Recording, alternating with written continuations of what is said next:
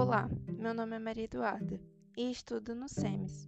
No episódio anterior, eu falei um pouco sobre Atenas e hoje eu vou falar um pouco sobre a educação espartana. A educação espartana era chamada de agogê, que era um treinamento imposto a todos os cidadãos espartanos, e era o Estado que cuidava da educação das crianças, acreditando que através do ensino ia conseguir fazer com que a pessoa começasse a acreditar que precisava ser um bom soldado para defender a sua cidade. Em Esparta, eles não aceitavam bebês com defeitos físicos.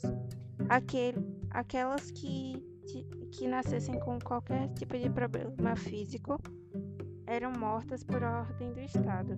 A maioria das meninas, quando chegavam aos sete anos, eram retiradas de suas mães entregues à escola sob tutela do Estado.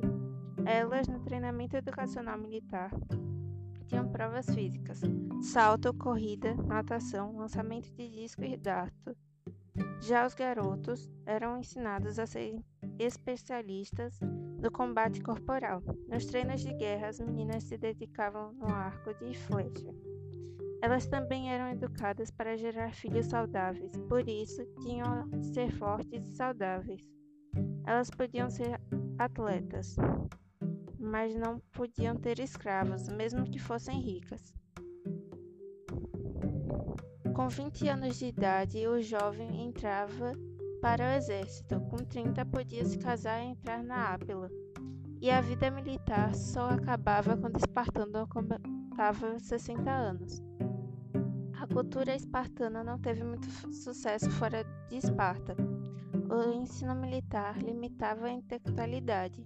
Existia o ensino de poesias sagradas, cânticos de batalha e linguagem lacônica. Bom, obrigado por me ouvirem, espero que tenham gostado e foi só isso. Por hoje é só e tchau, até o próximo episódio.